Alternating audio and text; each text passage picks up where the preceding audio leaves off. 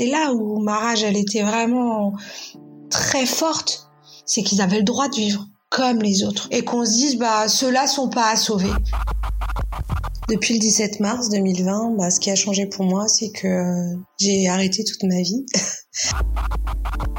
Le but, c'est que le virus euh, rentre pas aujourd'hui parce que les résidents sont fragiles et qu'ils vont mourir. Tu peux pas quitter cette structure. En fait, elle, elle te hante. En fait, tous les résidents te hantent.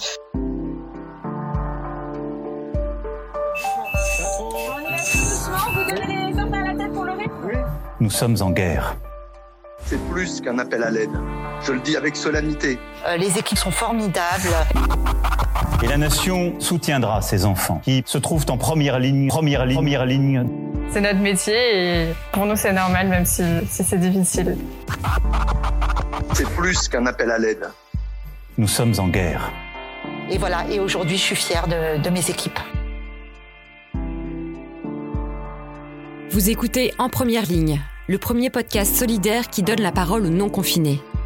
Vous allez du coup entendre une ou plusieurs publicités dont l'intégralité des revenus sera reversée à la Fondation de France. Écoutez, soutenez, partagez.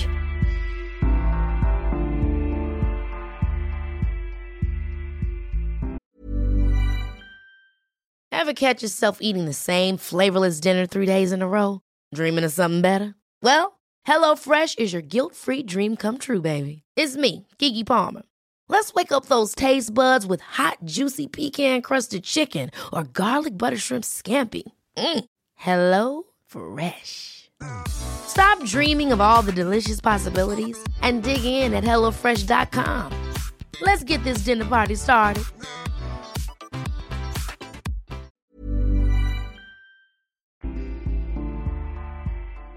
Bonjour, je m'appelle Fatima, j'ai 39 ans.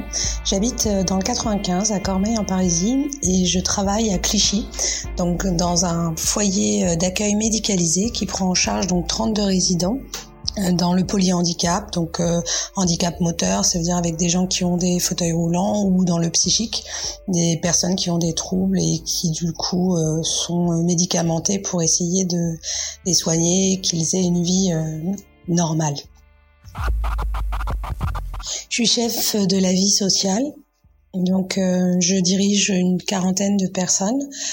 Donc euh, ça consiste à les aider euh, dans les gestes du quotidien, ça consiste à leur proposer des activités. Et pour cela on a une équipe d'AMP, d'AS, de coordinateurs qui sont l'équivalent d'éducateurs et puis des ASI pour tout ce qui est ménage des infections et bien évidemment euh, toutes les fonctions support, donc euh, un directeur, une secrétaire, euh, et puis un cadre de santé et des infirmières bien évidemment. D'entrée de jeu, j'avais envie de sauver mes résidents. Quand j'ai pris la mission de chef de service, j'avais envie de rajouter du bonheur à leur vie et dans le handicap, j'ai envie de dire la société, elle est pas pas prête à se dire que c'est des gens comme les autres et qu'ils peuvent faire tout comme les autres. Sauf qu'ils le vivent avec l'émotion euh, qu'ils peuvent ressentir. Peut-être c'est pas la même que la mienne, mais dans tous les cas, la joie c'est la joie.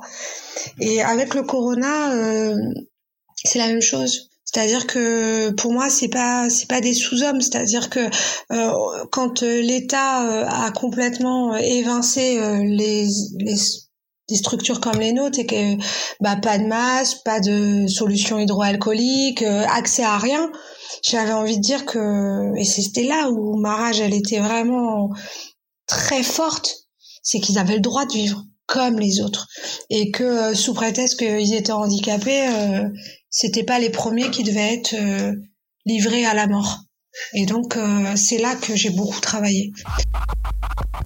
7 euh, heures du matin jusqu'à des 2 3 heures pour aller chercher mes salariés pour euh, trouver des solutions pour les masques pour trouver pour la solution hydroalcoolique pour trouver des solutions avec pour les tests et je sais que ce sentiment de ce sentiment de pas eux hors de question que ce soit eux euh, bah, mes autres collègues de travail, les autres cadres et les salariés, on a ressenti la même chose. On a ressenti que on allait être de la chair à canon et Et ça, c'était hors de question. Depuis le 17 mars 2020, bah, ce qui a changé pour moi, c'est que j'ai arrêté toute ma vie. j'ai, euh, je suis mariée, enfin je suis en couple plus exactement, euh, et j'ai un petit garçon de 9 ans. Donc euh, quand il y a eu le confinement de niveau 3, euh, ça voulait dire pour moi de pas pouvoir vivre comme d'habitude. Et donc j'ai demandé à, bah, au papa de mon fils, mon compagnon, de, il s'appelle Alex, de prendre en charge notre enfant.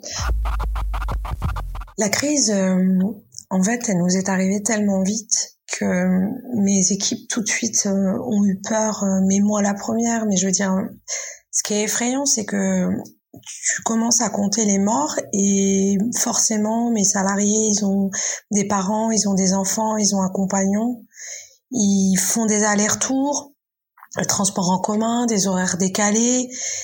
Certains ont eu envie de se protéger, protéger euh, les enfants qu'ils ont mis au monde, protéger leur vie, euh, les projets qu'ils avaient. Et donc, euh, la première réaction, c'est de reculer un peu et de se dire j'arrête, j'arrête, j'ai pas de masque, j'arrête, j'ai peur.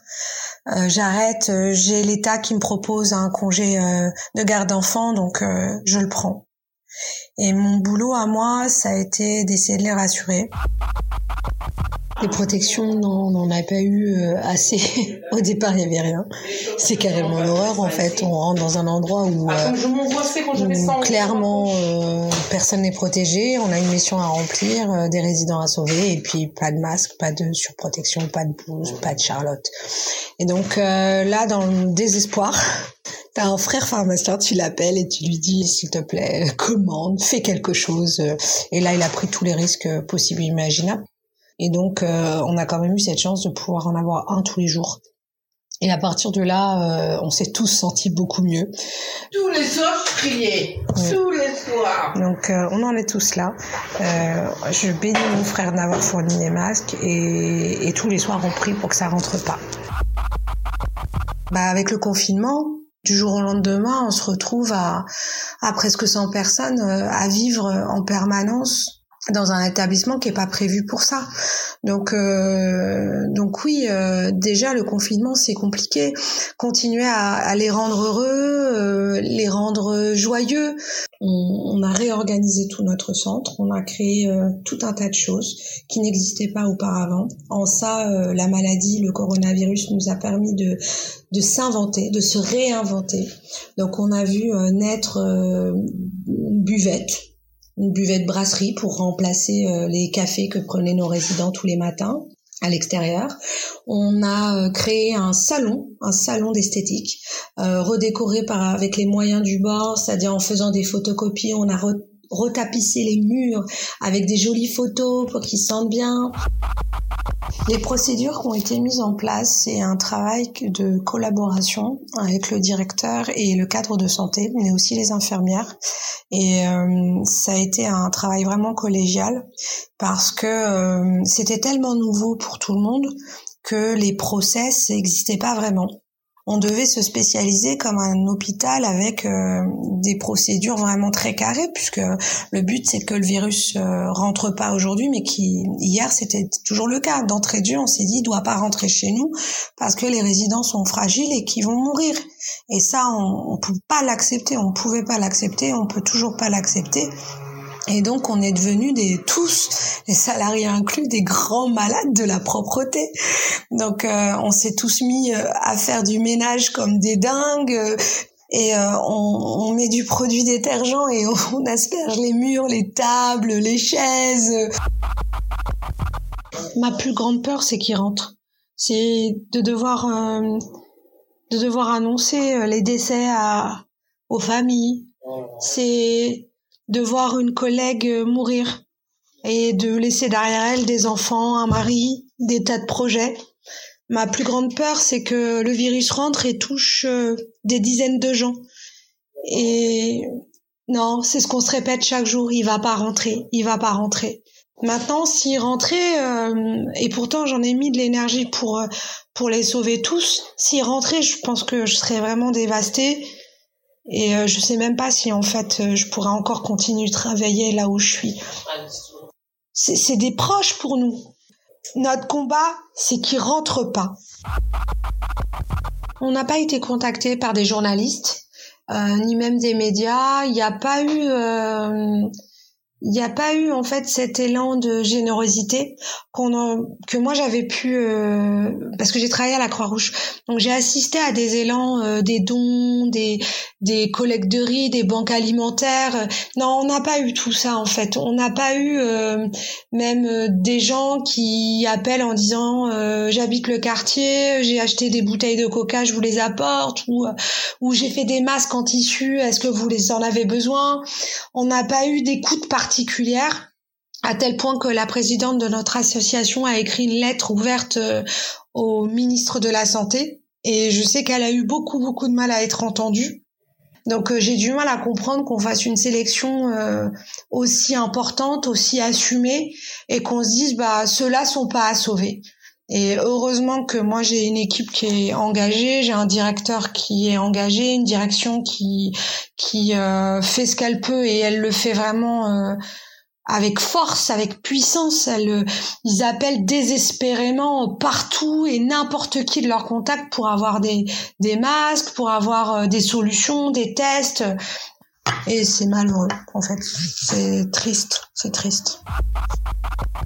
Ce qui est bizarre, c'est que c'est tellement c'est tellement volatile, c'est tellement imperceptible que quand tu un premier établissement qui tombe, puis un deuxième, puis un troisième, et que euh, les jours se passent et qu'on te dit bah il y a un mort, il y a deux morts, il y a trois morts, toi t'as rien et tu pries fort, tu, tu fais tout ce que tu peux, tu dors plus la nuit, tu tu vis dans la structure en fait. Même si tu peux rentrer à l'hôtel, tu, tu te dis euh, si je m'en vais, est-ce que le virus va rentrer?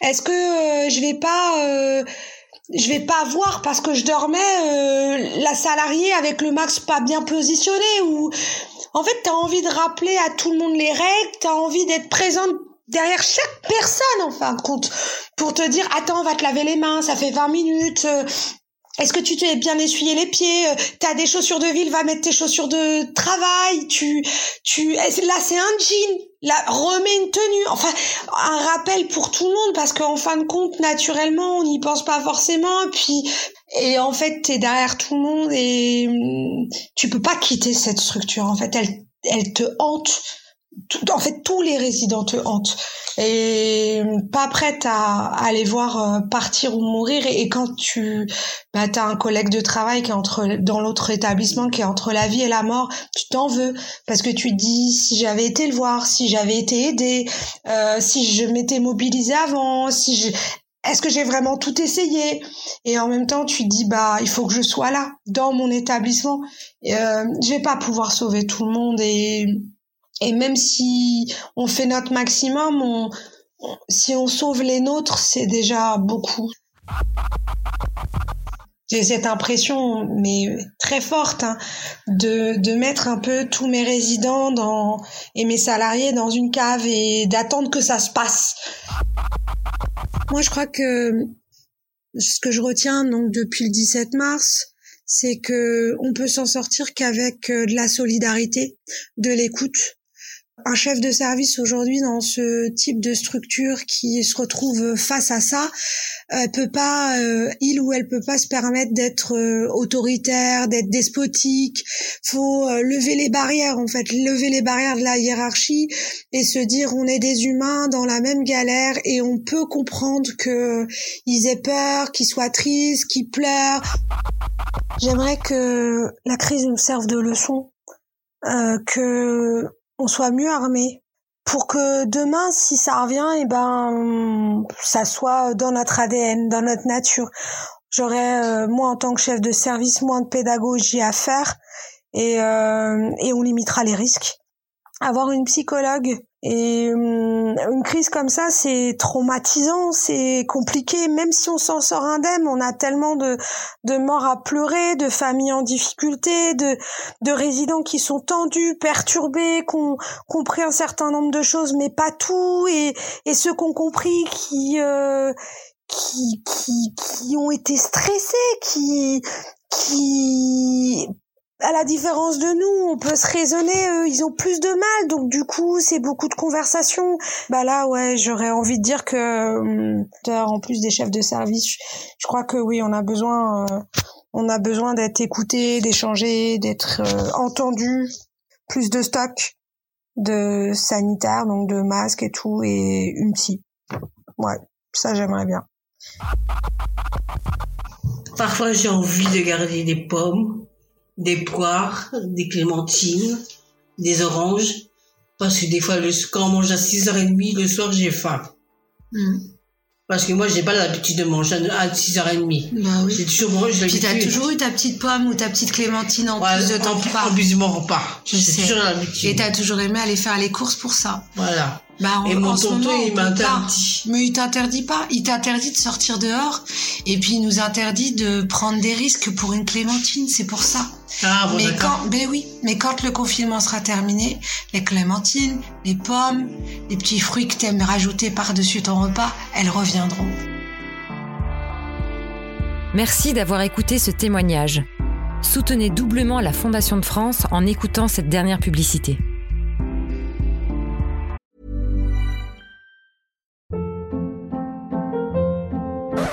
Hold up. What was that? Boring. No flavor. That was as bad as those leftovers you ate all week. Kiki Palmer here, and it's time to say hello to something fresh and guilt-free. Hello Fresh. Jazz up dinner with pecan-crusted chicken or garlic butter shrimp scampi. Now that's music to my mouth. Hello Fresh. Let's get this dinner party started. Discover all the delicious possibilities at hellofresh.com.